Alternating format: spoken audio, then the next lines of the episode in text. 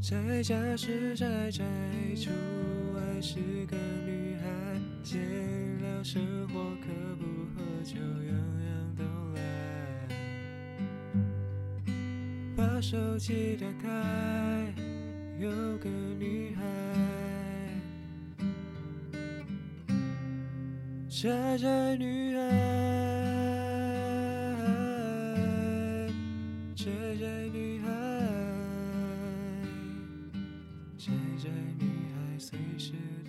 天要讲的这本书叫做《下一个家在何方》，它其实不是书名直接翻译过来的，它书名其实是英文里面“驱离”的意思。这个作者呢，他是哈佛大学一个社会学的教授，他在写这本书之前有一些所谓的民族志，他会到某个地方去做像田野调查那样子，然后写出那边的情况。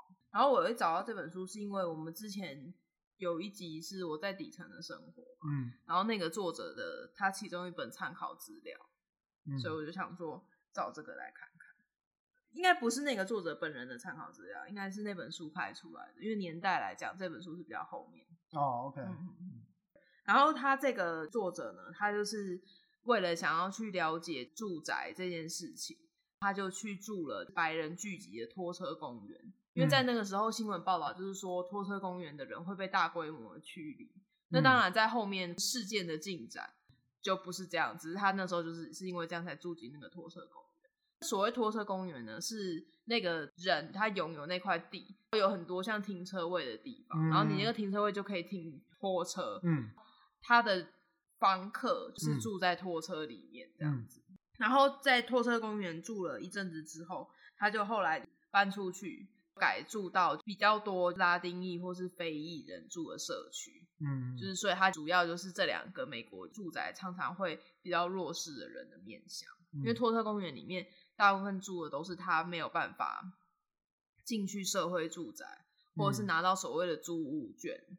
什么是租屋券呢？就是他一开始美国他是办社会住宅的嘛，嗯，然后社会住宅就会有一些像是非裔或是拉丁裔，他们这些人就会。入住到社会住宅里面，嗯，可是你入住他们入住到社会住宅里面，那些本来住在周边的白人，嗯，就会离开。嗯，那一旦白人离开，他那个地区的税收就会下降，嗯，那税收下降之后，就是政府对那边的预算啊什么也会下降，然后治安跟教育就会一起，嗯，就是。quality 都会减低，嗯，最后呢，那边就会变成有点像贫民窟那种感觉，啊啊，okay，然后。里面的人，如果有一天他不符合那个资格或者什么，他就没有办法再被社会住宅保护，或是社会住宅本身的量也会减少，然后他们就会出来寻求就是私人房东的房子。那拖车公园就是其中一个形式，它很便宜，因为你其实基本上是住在一个那种像是化妆，就是那种我知道，就是小小小的对对对对对对对。他后面住的那个社区呢，就基本上是另外一个形态嘛，嗯，就是他们会大量在比较底层的区域去买，去收购房子，然后再租给弱势的人。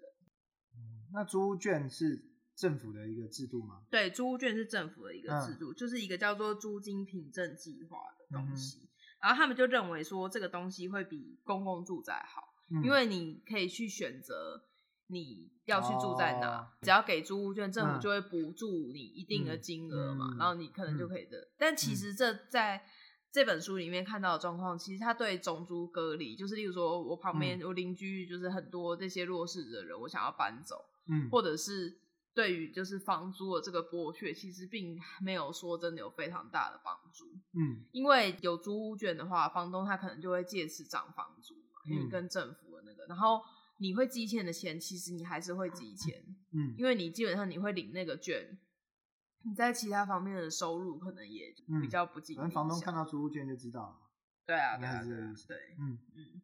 然后在拖车公园里面啊，他房东就会用一些手段，想要更大的利益，他就会去骗那些人，例如说他就会说：“你现在来住租我这个房子，我把我的拖车送给你，你只要付我这个停车位的租金就好了。”嗯，但其实他这样子是要让。他自己省去，就是去修那个拖车的费用，因为你进来之后，我拖车送给你，哦、所以拖车出了任何事都是你要负责。啊，那如果你到时候把拖车弄得很糟或者什么，我就要把你赶走。可是你如果被赶走的时候，你其实是没有能力把你所谓你拥有的这个拖车带走。哦、所以，所以最后就会变成一个废弃物，哦，然后那个房东就会把它再回收回来，然后再租给下一个人。可是房东不是应该负责修缮吗？他不用修他的拖车。他跟那个人说：“我给你一个优惠，我就是把拖车送给你啊。”嗯，所以拖车是你的，啊，为什么我要修？嗯、这是拖车公园很基本的那个。嗯。然后在后面讲的那个社区啊，比较常见的是，因为一定会欠租嘛，他们如果就是弱势到一个程度，他其实他的。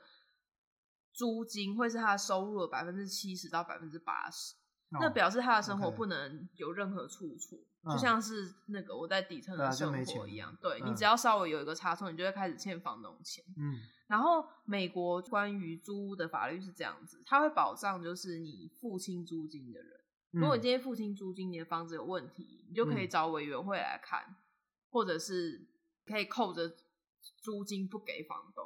跟他讲说，你现在一定要把我这个地方修好，嗯，或者什么。但是对于那些比较弱势，然后积欠房租的人来说啊，他欠了房租，房东就有权利去所谓的驱离法庭。嗯，那驱离法庭就是只要你有欠钱，他就可以请就是那种保安官，嗯，把你赶走。嗯，对。然后房东就会利用这一点，因为与其他要去修你的房子或是什么，他还不如直接把你赶走。他有这个权利把你赶走。嗯但前提就是你如果积欠他，他就会把，然后房子也不用修。对，这个作者呢，他就是其实是跟着货车公园还有那个社区里面的一些人，他就是有追踪几个人，嗯，然后他就发现这些人呢，就是为什么要这样子忍耐，然后住条件这么差，然后房东又会欺负他们的地方，嗯，是因为他们其实在外面的社区是找不到房子。嗯，就是虽然有说，就是你不可以用种族啊、什么性别这些去歧视别人，然后不租房子给他。嗯，可是房东他都会设下一些筛网吧，例如说他会说你不可以有前科，嗯，或者是你不可以有被驱离的记录，嗯，那前科很多人有嘛，嗯，而且基本上就是白黑人会大于白人，嗯，然后被驱离的记录呢，除了黑人大于白人之外，嗯，女性也大于男性。房东最不喜欢的房客就是单亲妈妈哦，因为单亲妈妈就是第第一个，他们不喜欢家里面有小孩，他觉得会弄坏他的房子。嗯、第二个，单亲妈妈很常缴不出房租，因为他突突、发状况很多。嗯，对，他就是用这些条件，然后隐晦的去删除掉这些人，嗯、就基本上就可以看到，在那个社区里面住的很多就是黑人女性，因为他们就是在外面的那个租屋市场被删掉这样子。嗯它里面的故事，我觉得大家可以自己去看。不过，我觉得这个人有趣的地方有几个，可以在那边讲一下。他认为啊，一般在文献上面啊，在讲说贫穷啊、不平等这些事情，通常会分成两两个方向去讲。一个方向是结构性的因素，嗯、结构性因素就是，例如说像历史这样子演进下来，就会有种族歧视，嗯，然后或者是在经济上面会有一些经济的转型啊，或者是什么。嗯那就是自由派比较喜欢讲，像是他认为贫穷这个噪音，嗯哼，是结构性的因素。那、嗯、另外像保守派就会认为是个人的不足，嗯，就例如说你在文化上、啊，对，就是你可能未婚就当单亲妈妈，嗯，然后或者是人力的资本就可能是你教育程度的问题，OK，对。可是作者认为不是这样子，因为他认为他如果你是用这个角度去插入，你其实就是。把穷人当做某一个品种或者什么去观察，嗯，像实验动物那样子去观察。但是其实他认为贫穷是一种关系，所以他在这本书里面，他其实是从两个层面来看，他也会去接触那些房客，他也会去了解那个房东，嗯，就是我觉得这个角度还蛮有趣的，因为一般来讲看这类的报道文学，都会看到说。他就会讲说啊，他们过得很苦啊，然后上面的人就是怎么样怎么样怎么样。嗯。但是在这本书里面就可以看到，就是房东其实也是有不得已，虽然就是没有那么不得已了。嗯。但是他他其实是照着他一个行事的准则在做，嗯，而且他是真心的觉得说你这样子会让我很难做。就是他会把他赶走，并不是说我今天。当然啦。对。他又不是做慈善事业，他做。对啊对啊，没错，就是这种感觉。因为有的会偏向就是一直在讲穷人怎么样。嗯。然后另外一个是他在里面，他用的是第三人称，一般来讲，嗯报道文学啊，很常是用第一人称他就会讲说嗯我现在在怎么样什么。嗯他在里面就是他就是很中性的，就是用第三人称，感觉在看他们的故事的那个感觉。嗯当然，他的那个获得资料方法是他去访问。啊，对对，我觉得这个两个就是让这本书变得就是还蛮有意思的。它是二零一七年普利兹非文学奖的嗯作品，嗯对，还蛮值得看的。就是下一个家在何方。